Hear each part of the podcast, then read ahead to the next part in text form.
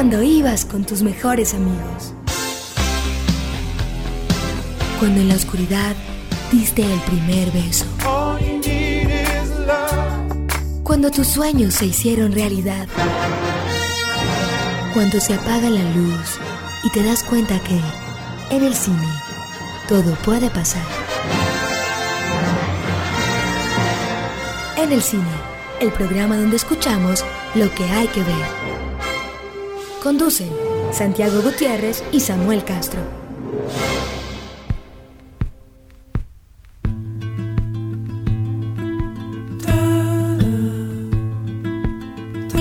Bienvenidos a En el Cine, el podcast donde ustedes escuchan lo que hay que ver, o el podcast donde Santiago Gutiérrez y Samuel Castro les decimos lo que creemos que son unas buenas sugerencias para ver, o el podcast donde ustedes se alimentan de títulos y de sugerencias para recomendarles a sus amigos. Este podcast tiene muchos usos y esa es la idea, que lo usen no solo en Semana Santa, que para los que nos oyen tenemos un tenemos un oyente en, en Noruega, a él un Ah. saludo. Eh, Saludos. Pero para los que nos oyen en Latinoamérica, pues sabrán que estamos en Semana Santa y vamos a hacer un... eh, Lo usual sería hacer un, un podcast sobre cine de Semana Santa. Hay uno, un episodio viejo que ahí lo compartimos en mi Twitter. A propósito, la cuenta de Twitter de Santiago San Gutiérrez J. y la mía que es arroba Samuel Escritor. Aunque recuerden que también tenemos una cuenta de correo a la que nos pueden escribir las sugerencias para el programa, que es en el cinepodcast arroba gmail.com o en el cinepodcast en Twitter también por ahí nos pueden conversar.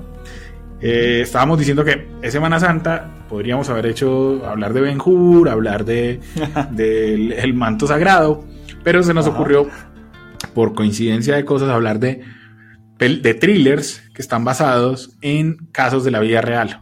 Podríamos llamarlo Via Crucis de la vida real, pero ya eso, Santiago ahí ya me pone un stop, me dice tampoco, tampoco así.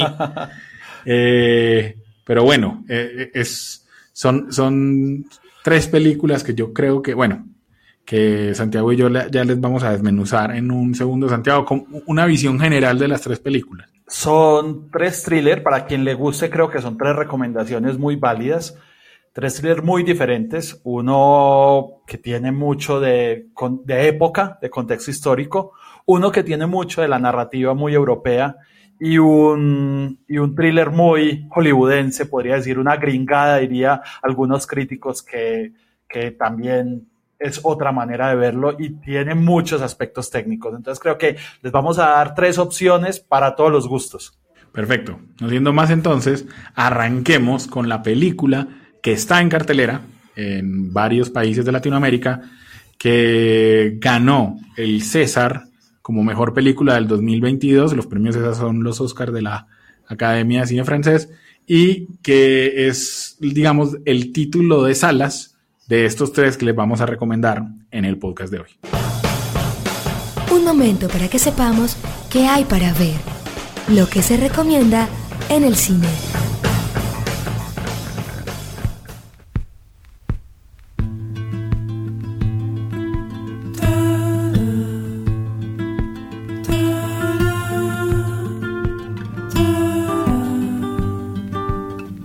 Santiago está sonando la, la, la obertura que escribió Olivier Marguerite eh, para La Noche del Crimen o Le Nuit du, no sé cómo decía 12 en francés, Le Nuit du 12, eh, que es la película francesa de la que, de la que estábamos hablando. Eh, a mí me gustó mucho la banda sonora que hace este compositor. Me parece de lo mejor de la película, le- que le da un, un carácter tremendo. Eh, no sé cómo la viste vos y, resumamos o demos un poco la sinopsis de lo que trata la película. Sí, hay que decir que esta película fue estrenada en Cannes en el 2022, hizo parte de la selección oficial. Como lo dijiste, seis, seis eh, Césares ganó, diez estaban nominadas, es decir, podemos decir que fue casi que la ganadora del año. También ganó los Lumière, que para hacer, digamos, lo, como decir los Óscares, los Lumière son como los globos franceses, los de la prensa extranjera de París, también ganó en Bélgica, en fin, tiene un recorrido muy grande y parte de una premisa muy potente, que es, eh, ayúdame Samuel, creo que son de 800 asesinatos denunciados en, en Francia solo el 20% son resueltos. ¿Cierto? Ese es básicamente el dato. No, no, no, no, no el 20% son resueltos. Sería muy grave. Pero si estás bien, son, se abren 800 casos de asesinato en Francia al año, se resuelven 600. Ah, o sea, el, el, 25% quedan sin resolver. Al, revés, sí, sí, eh, por eso tenía la duda, sí, lo hice al revés. El 20% quedan sin resolver. Entonces, básicamente es la historia de, de una chica, una joven que sale de la casa de su amiga y en el camino es, es pues asesinada, incendiada, digamos, esto es un spoiler, realmente le echan gasolina y le prenden fuego. Y cómo íbamos a acompañar al equipo investigador eh, buscando al culpable, que pues como ya les dimos también el spoiler, no lo encuentran, eh, pero digamos, a partir de ahí se genera una reflexión de género que me parece lo más valioso, digamos, de cómo hombres investigan eh, asesinatos de mujeres y cómo las mujeres, incluso entra después un personaje adelante en la película de una investigadora femenina y le da otra visión. Mm, sin embargo, Samuel, aquí ya digamos entro en lo subjetivo, eh, eh, a mí me queda viendo personalmente. Entiendo que, que, que, estamos muy viciados por, por la narrativa un poco espectacular de los thrillers hollywoodenses, que ya es además un género muy televisivo y que se ha hecho muy dinámico.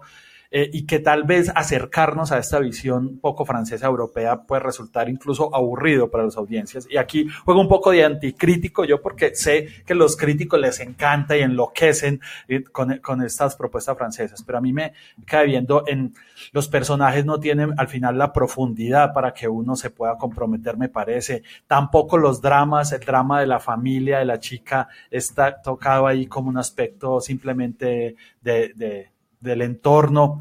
Me parece que tampoco juegan con la mente del espectador, porque sí, claro, aparecen un montón de personas que todos podían ser culpables, que esa es, digamos, una de las conclusiones de la película, lo dice explícitamente. Al final, todos los hombres son culpables de un feminicidio, eh, es, digamos, la metáfora con la que juega, pero no, no, no juega un poco con la mente como que nosotros lleguemos a pensar que alguno de ellos puede ser. Eh, eso me parece que le da al traste un poco con la conexión que el espectador puede hacer, a pesar de que claramente el ritmo calmado y sosegado es una decisión del director. Hay unos planos también bien trabajados, me parece que en la fotografía, pero hay unos que no lo son tanto. Y, me parece que hay unos planos clave que merecieron un trabajo mejor.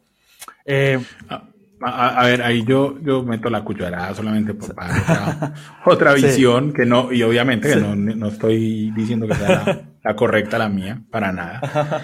Lo que, lo que yo te había dicho, a mí el, la atmósfera que logra crear en la película a mí me gusta mucho, que en eso tiene mucho que ver la música que, de la que hablaba ahorita. Eh, es una atmósfera de tensión, pero como de una tensión que va pesando sobre las vidas de, de, de los policías. Realmente la película se encarga de de hablarnos de esos policías, hay dos personajes centrales eh, que son importantes, que son el capitán, digamos, recién nombrado, más joven que varios de su, de su equipo, lo nombran como, como el, guía de la unidad que va a investigar, y otro policía veterano que está con él, que está viviendo un drama familiar, una, una, que eso, por ejemplo, me parece lo más interesante, porque es que se nos olvida muchas veces que los policías pues tienen sus propias vidas. Entonces uno, eh, la película me parece que logra indagar un poco en cuánto afectan esas vidas personales. Un poco. Eh, sí, No, no, no, porque, porque lo, que, lo que nos muestra, estoy en desacuerdo, porque lo que nos muestra es la crisis personal de ese policía. O sea, y, realmente lo vemos es a través de él. Y el, personaje se llama Marceau. Eh, o sea, solo le sabemos el apellido. El, actor es Bowley Lanners. Eh, y me parece que hace una actuación muy buena, él. Eh, en, una caída, digamos, a, al hastío. O sea, el, el, man lo que se va sorprendiendo, y no es, un, no es alguien que se sorprenda fácilmente, se ve que es veterano, pero el man se va sorprendiendo es con, y, y me parece que es una declaración generacional, con la actitud de los sospechosos del crimen. Todos hombres y todos ven a la, a la víctima de una manera que como él está descubriendo o, sintiéndose completamente enamorado de su esposa, lo choca todavía más, porque son estos manes que ven a la víctima como una chica cualquiera con la que se acostaron o con la que se quieren acostar, o como una boba que... Eh, eh, hay una declaración ahí un poco, me parece, del director de... Un, de, madre, esta generación no, limpo, no tiene unos lazos emocionales tan fuertes. Eh, aquí nos pueden acusar o lo pueden acusar a él, pues de que sea verdad o no, pero me parece que eso es importante en el discurso, digamos, que maneja la película o en el enfoque. Luego va a entrar un, personaje femenino, vos dijiste uno, que me encanta que ese personaje entre, porque también demuestra como el cambio de enfoque, el solo hecho de que, de que entre una mujer, la, la mujer ve el caso de otra manera y eso me parece bacano. Pero también entra otro personaje femenino que es una jueza, una jueza que va a darle una visión, digamos, va a tratar de animar un poco al, capitán Vives. Eh, y, lo, que, lo que vos decís, esta película me, recordó una película del 2012 que se llama End of Watch de David Ayer, que es con Jay Gyllenhaal y con Michael Peña y con Anna Kendrick que digamos que tiene como esta misma, un poco esta vocación documental, como de quedarse en el procedimiento de los policías más y en ese lado. Y me acuerdo que esa, esa película, El Defecto, era justo el contrario de esta. Es decir, si, si allá el problema fue que en un momento las emociones se tiran hacia arriba, como en exceso, en esta es justo lo que vos decís, las emociones son hacia abajo. O sea, el, el, es como si el, al ser un crimen no resuelto y al estar tratando de respetar eso, pues entonces nunca tiene un clímax. Exactamente. y, eso, y eso afecta. Claro, no juega. El personaje de la jueza total. O sea, sí, no se me pasó ahora, pero el personaje de la jueza uno creería que va a revolcar la historia y es un personaje estático literal, porque nunca la mm. vemos en un plano diferente al mismo, al mismo plano medio. O sea, creo que le falta giros a la historia, lo que digo. Hay una metáfora de él con la bicicleta que no termino de, entender. No me parece una justificación tan, tan, tan clara. Entiendo que quiere mostrar algo del personaje y, entiendo que, hay un plano en el que hace un, montaje eh, de todos los sospechosos, como que el tipo se está obsesionando, pero el tipo en su actuación tampoco muestra esa evolución. O sea, el personaje, desde mi visión, siento que como llegó, salió sea, claramente yo debo estar el equivocado y que no logré No, hombre, no, no, no. Porque, por lo menos no este- claramente. No, porque, porque, porque Bastien Boulon ha ganado eh, todos los premios de, de, la, de, la, Academia Francesa y demás, y ha sido muy aplaudido, pero a mí me parece que es absolutamente... Hay un sospechoso que uno dice, eh, en un momento aparece un sospechoso, hacen un trabajo con lectura de labios, y uno dice, miércoles, esto, este va a ser el giro, tampoco. Va no hay persecuciones, que tampoco es lo que busco, pero si uno quisiera buscar persecuciones, tampoco las hay. Lo capturan, ah, no, no es porque estaban tal, o sea, como que cada conflicto lo resuelve demasiado y no, no se genera una trama. O sea, no, no quiero que, no, no quiero encontrar un Seven acá, pero sí creo que le falta giros a la emoción para conectarse con el espectador, sobre todo el espectador nuestro, al que le estamos hablando, que está muy conectado con otros códigos narrativos.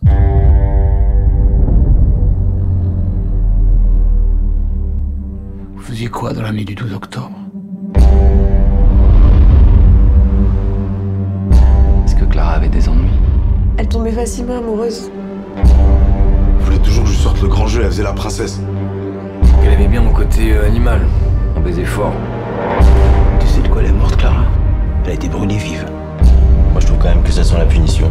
La jalousie, c'est un A mí sí me gustó la película, me pareció que tiene ahí una vaina Eh, una lectura importante, o pues una lectura no, no importante, detesto esa palabra, una lectura emocionante, o sea, sí la van a disfrutar quienes eh, disfruten los thrillers, busquen dos películas anteriores de Dominic Moll que a mí me gustan mucho, o eh, incluso en esa parte estoy de acuerdo con Santiago, que son mucho más emocionantes que esta, que una, una es del 2019, se llama Solo las Bestias, eh, que, que, no está basada en ninguna, en, un asunto real, aunque supuestamente algunas cosas pasaron, pero, pero aquí sí hay unos picos dramáticos eh, muy claros. Y Harry, un amigo que te quiere bien, que es una, una película que, que es inquietante es la mejor palabra para definirla. Una película del, dos, del año 2000, o sea, de hace ya, de hace ya 23 años, que volvió, digamos, famoso a Sergi López, que después lo, lo, vimos en El laberinto del fauno y demás, pero esa película le dio a él como la notoriedad suficiente para volverse un, un actor muy reconocido en Francia. Busquen esas películas, vayan a cine, ya saben, hay dos, dos posiciones acá, eh, pero yo creo que no, pero por lo menos ninguna de las dos, Santiago, aunque tengas todos esos, esos peros, eh, digamos que no, no, no dejas de recomendar la película, es decir, no es una película que no, que no le digas a la gente que él se la vea, yo creo que sí, que tiene cosas para disfrutar. No, y totalmente. La lectura que le haces, la valoro eh, tremendamente, digamos, tiene, tiene ese valor de, de, de, la generación, de esa crítica generacional y esa crítica a los hombres en general, como digo, que lo dice en algún momento algún personaje. Todos los hombres al final somos víctimas de cada feminicidio. Entonces creo eh, que... no víctimas, no, perdón, no víctimas, cómplices, autores. Eh, cómplices, cómplices, autores, autores, sí, perdón, perdón, autores, sí. Sí, creo, creo que, que eso de por sí ya es una reflexión válida, pues lo que siempre decimos, es, es digamos una, una película que, que puede disparar una discusión interesante al respecto que siempre será útil en, en, lo que sucede en nuestro entorno. Bueno, hablemos ahora de, de, otra película, ah. eh, justamente que sí está en plataforma, que está en Amazon y que también ha sido muy atacada y nosotros la vamos a defender porque somos aquí expertos defensores de Ron Howard. Hello. My name's Forrest, Forrest Gump. You were afraid to be my dad. I didn't want to get into trouble. You talking to me? You talking to me? Well, who the hell else are you talking? Talking to me? Películas para la casa, en el cine.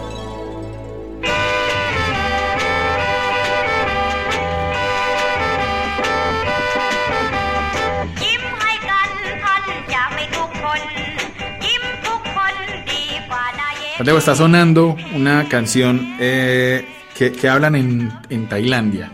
Una canción que se llama Jin. El que, el, que la canta eh, se llama Biparat Pien Suwan. Y es la canción que escogió para poner en la banda sonora Ron Howard. Yo creo que para darle pues como el carácter local al asunto. Eh, ¿Por qué? Porque estamos hablando de una, de una cosa que pasó en Tailandia. El 23 de junio de 2018, 12 eh, muchachos que, que, iban desde los 11 hasta los 16 años se metieron a una cueva en el norte de Tailandia con su entrenador, eran de un equipo de fútbol y se quedaron adentro. Eh, y de eso trata 13 Lives, que es una película que se estrenó exclusivamente en Amazon, no pasó por salas eh, pero que nos muestra eh, todas las, y aquí te voy a dar obviamente la palabra para complementar después, toda la potencia, toda la fortaleza de un artesano de la imagen como es Ron Howard. Porque uno puede decir muchas cosas de Ron Howard, no que no haga películas emocionantes, no que no, que no haga películas bien hechas o, em, que se comprometan o que estén pensadas para el espectador. O, no sé qué penses vos. Sí, sí, sí, total. O sea, Ron Howard es de esos directores absolutamente vilipendiados por la industria y la crítica, pero hombre, yo, yo me divierto mucho con las películas de Ron Howard. O sea, es muy efectivo narrando al final. Le critican que es superficial, tal vez sí, y tal vez esta película sí sea superficial en el en la búsqueda de, las emociones, porque se queda un poco en el tecnicismo, eh, incluso con gráficos eh, del rescate. Eh, pero, hay, pero momentos de emoción te va a dar, momentos de tensión te va a dar la película. Sí, tal vez uno pensaría, qué bueno que hubiera una conexión un poco con las historias de los chicos, con lo que pasa con los chicos. Ron Howard deja eso a un lado e incluso le han criticado que los personajes de los rescatistas británicos, mucha gente que lo, lo, compara Samuel con el documental que hicieron al respecto, que se llama The Rescue, que, que es un documental muy bueno, la verdad, sobre el tema, eh, que, que que el documental llega a conectarse un poquito más con las emociones y que Ron Howard decide de los rescatistas y las personas y casi que los vuelve autómatas de un proceso técnico. Es lo que se le ha criticado a la película. Tal vez sí, tal vez al comienzo nos debió contar un poquito más el contexto. Yo lo hubiera narrado un poco más desde los ojos de los, de los rescatistas británicos que terminaron siendo los héroes, pero es una película que lo va a entretener a uno, que va a tener momentos de tensión, que se va a conectar un poco con el drama humano, incluso en la superficialidad que decide tener la narración, pero es de una potencia visual que te conecta directamente. Es, para mí, de alguna manera, eso es, el, cine, es cine en su, estado más natural. Lo otro de la elaboración es otra cosa. Yo, yo entro a decir, Santiago, ¿no? O sea, ahí es también un poco como lo que hemos dicho, de que hay muchas formas de hacer cine y muchas formas de ver cine. Pero a mí esa descalificación a Ron Howard siempre me ha dado rabia porque yo digo, pero, pero por Dios, o sea, eh, él simplemente toma una decisión y es consecuencia con ella. La decisión de él es, vamos, les voy a mostrar esto que pasó en Tailandia y ustedes lo van a entender, van a entender lo que pasó, o sea, porque es que si uno oye la noticia, uno un pelado se quedaron en una cueva y luego lo rescataron, la, lo que el 80% de la gente pregunta es, pero pucha, pero ¿cómo así? ¿Cómo entraron, salen? sea, ¿cierto? ¿Por qué no pueden, no pueden volver a salir? ¿Cierto? Y, eh, eso era lo que se preguntaba todo el mundo en los boletines de prensa cuando veía la noticia o cuando veía los avances. O sea, ¿por qué se están necesitando brigadas internacionales, 800 personas, varios países? ¿Por qué? Y Ron Howard decide contarnos, vea, le vamos a explicar detalladamente por qué. Es lo mismo que hizo eh, realmente cuando dirigió Apolo 13 o sea, que el 13 pues ya podemos decir que está en su filmografía, pero eh, cuando, cuando dirigió Apolo 13, eh, que es la misión que no llegó a lunizar, pues justamente lo que nos cuentan es qué carajos hicieron para volver a rescatar a esa gente.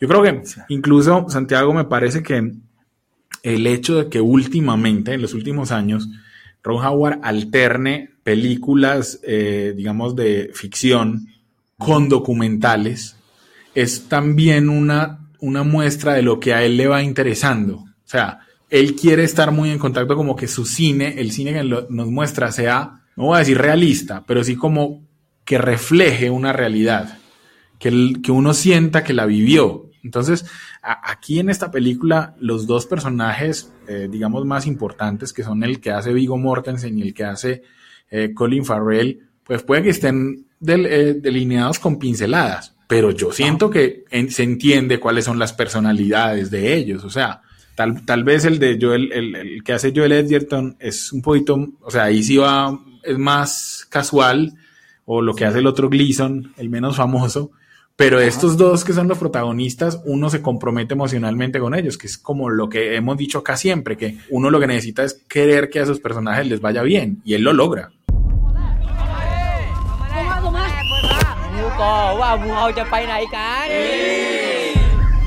Hey Rick, you following what's happening in Thailand? Some kids stuck in a cave. Y creo que otro acierto es jugar como con la lluvia como elemento.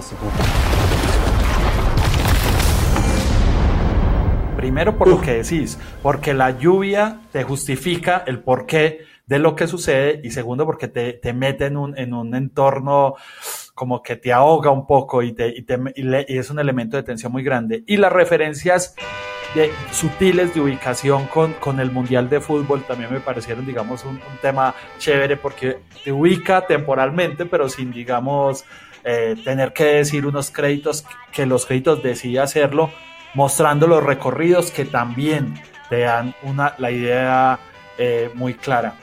Sí, en general creo que es una película que se disfruta y creo que es un acierto también meter en idioma original, en tailandés, los conflictos. Eh, yo viéndola lo comparaba mucho con la de los mineros chilenos, que, que me parece que eso le, era hablando en inglés, ellos como que, bueno, uno entiende que comercialmente, pero aquí Ron Howard asume ese riesgo y un fragmento importante de la película está en el idioma, exactamente. Le, sale muy bien y eso le aporta credibilidad y, esa comparación me parece muy buena porque esa película de los mineros podríamos decir, sí, es mucho más, busca mucho más las historias de los mineros, pero no es mejor que esta, no está mejor narrada. Eh, hay- hay- hay- también hay que destacar acá al director de fotografía, eh, Sa- Sayombu Mukdiprom. Eh, es el mismo director con el que está trabajando Luca Guadagnino, con el que trabajó Luca Guadagnino en Call Me By Your Name, en Suspiria. Eh, es un director muy interesante, me parece que hace cosas muy chéveres, les pone cámaras. Ah, bueno, es el director de fotografía también de Memoria, que estuvo aquí en Colombia filmando eh, con Apichampón Huira Zetacul. Eh, tenía que decirlo, momento. Santiago. Tu momento favorito, tu momento favorito. Entonces, eh, eh, eh, hay cosas ahí muy interesantes que se resuelven muy bien. En las entrevistas varios dijeron, miren, la única cosa que no es realista, pero el resto todo es realista, es que en la cueva se, se puedan distinguir a la gente, porque en la verdadera cueva no había luz. Sí, ¿cierto? así Era, es. era completamente a oscuras. Eh, entonces, entonces les tocaba con lo que tuvieran en los cascos y aquí pues, por, obviamente por obvias razones, señores del, de- de la- del cine colombiano, aprendan. La gente tenía que ver, entonces en ese sentido no hay que ser tan realista, pero, pero todo funciona muy bien, Santiago. O sea, yo, yo vi la película y dije, yo entiendo todo, entendí todo lo que hicieron. Los planes B, el plan A por allá desaguando por otro lado, lo que eso implicaba, mover montaña. Uno termina diciendo, yo ya, ya entendí esa noticia que era en Tailandia y que me habían contado muy por encimita. Claro.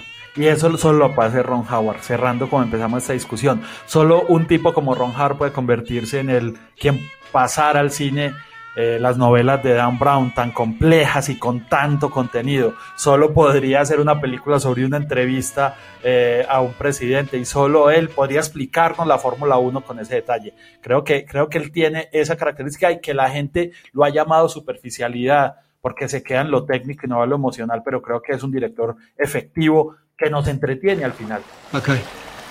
We can make.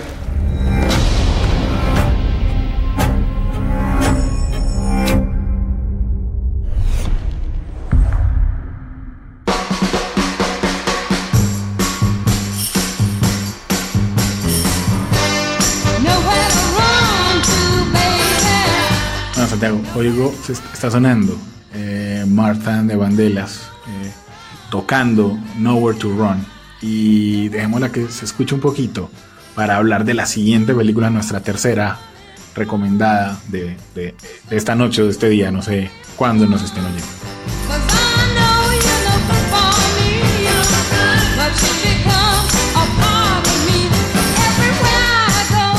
Bueno, Santiago, la tercera recomendada, el tercer Via Crucis de la vida real, está en Star Plus.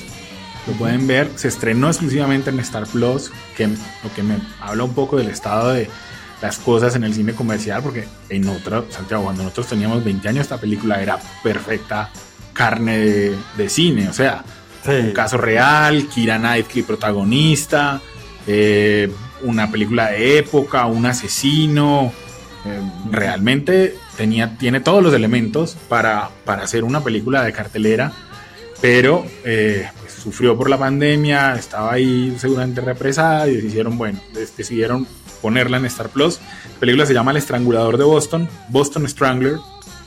Eh, y a mí me parece que lo mismo, que tiene un montón de cosas buenas, otras no tanto.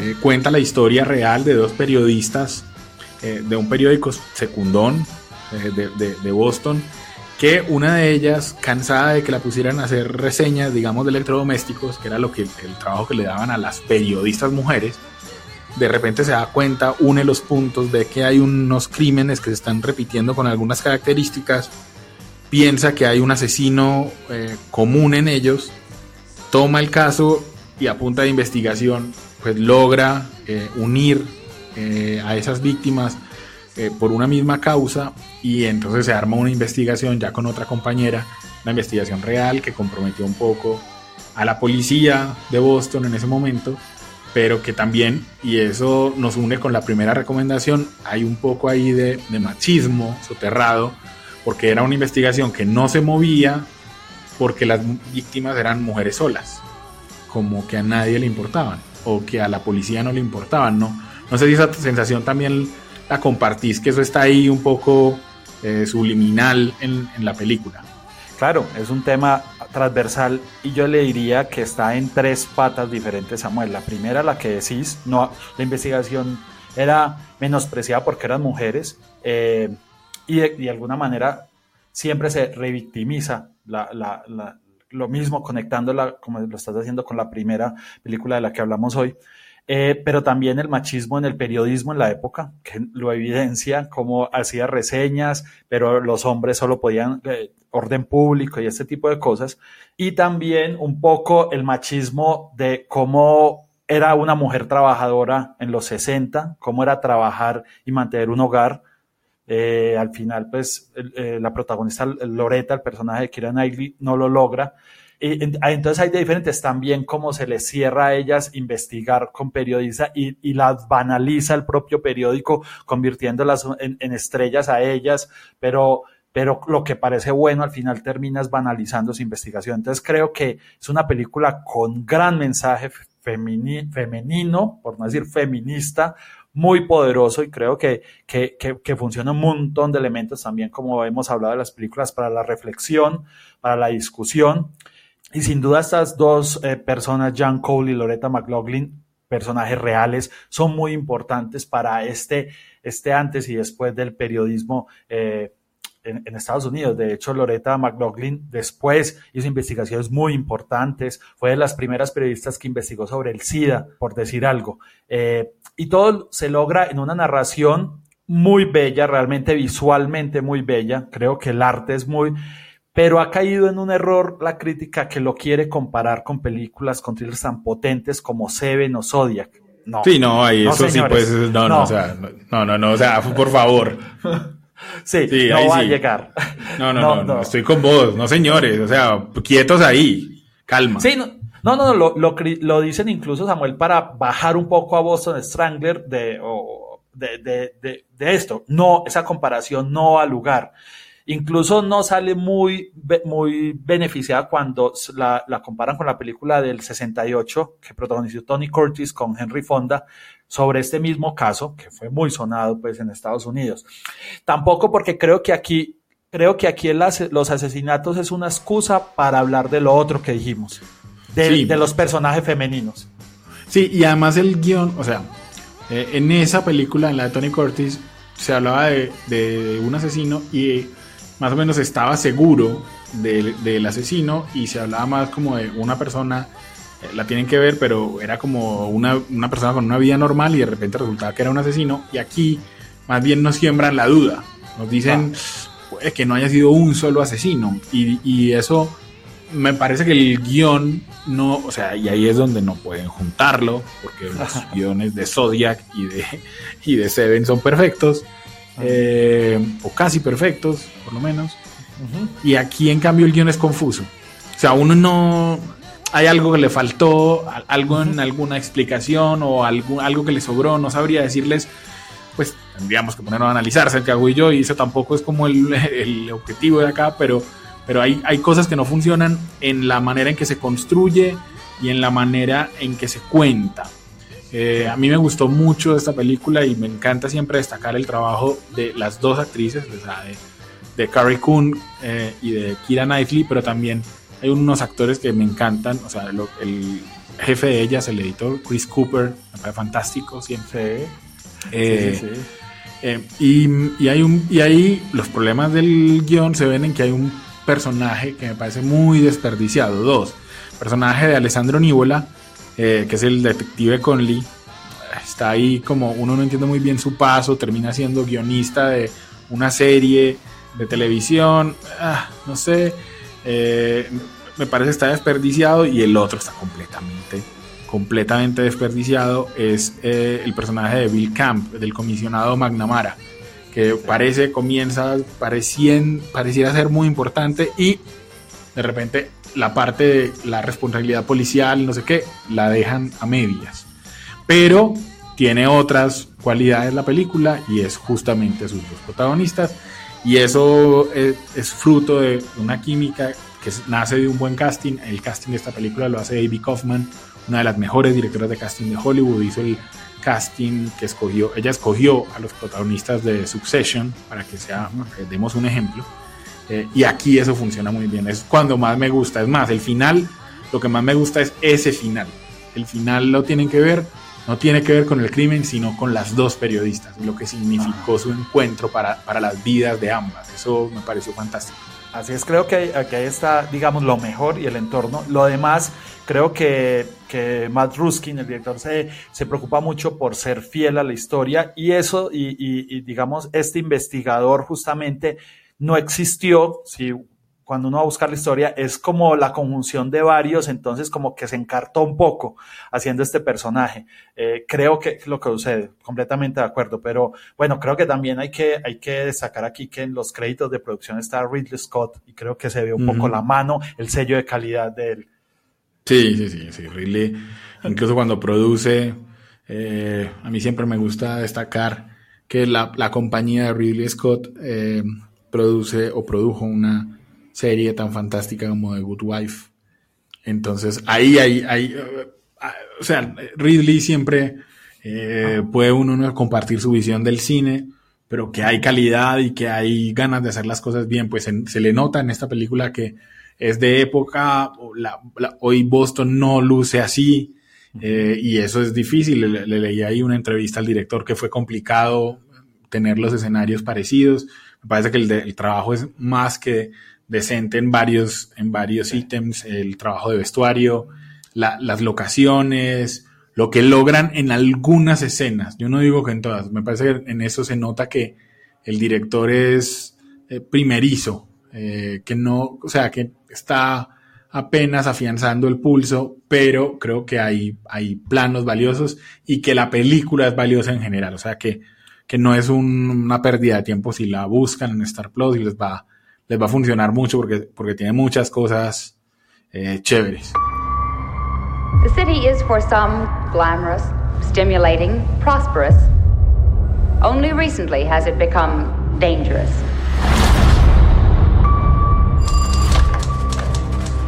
Jack, I think I found something. Three women were strangled over the last two No, weeks. no sé qué más eh, quieras agregar, Santiago. No, no, Keira Knightley hace un acento americano muy, muy convincente para nosotros al menos. Ella tan, siempre tan británica como en 13 vidas, Vigo Mortensen hace un británico también. Aquí Kira se hace un acento, intenta lograr un acento bostoniano que creo que, que resulta creíble. Eh, esa era una última observación para que ya nos despidamos. Y es, ¿no te parece que Kira Knightley actúa cada vez mejor? Sí, sí, es una actriz cada vez más sólida, la verdad. Me, me, gustó mucho. Es decir, ya ella ha dejado ciertas, no sé si te acuerdas, cierta mueca que hacía con los dientes. Sí. Que era sí, muy, sí. muy repetitiva. Ya, o sea, aquí no la tiene. Y este trabajo aquí, este papel de mujer madura, de madre, de esposa, no sé, me pareció muy convincente. O sea, Kira me gusta cada vez más. Cada vez más. There's more than one lunatic out there, and you're gonna get us both killed.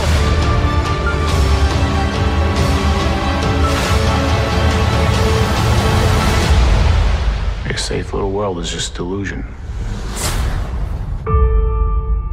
Eh, bueno, eh, son tres recomendaciones. Ahí hay una de cine, dos de plataforma. Los vamos a dejar con una canción sota de nuestra primera recomendación. Eh, Santiago, yo creo que, que, se oyen los créditos de la película. Bueno, vuelvo y digo, de las mejores cosas de La Noche del Crimen es su música. La compone Olivier Marguerite.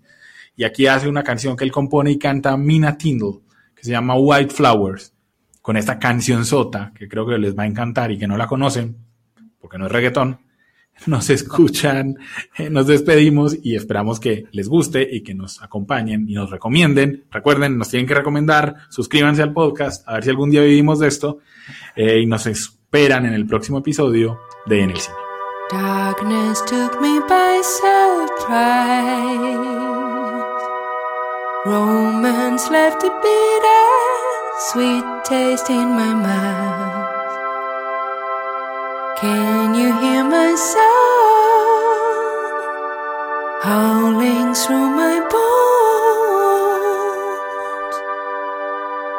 Lost is like an empty sky. See, still we are lilies dancing in the cloud. Could this sorrow go? Not to see.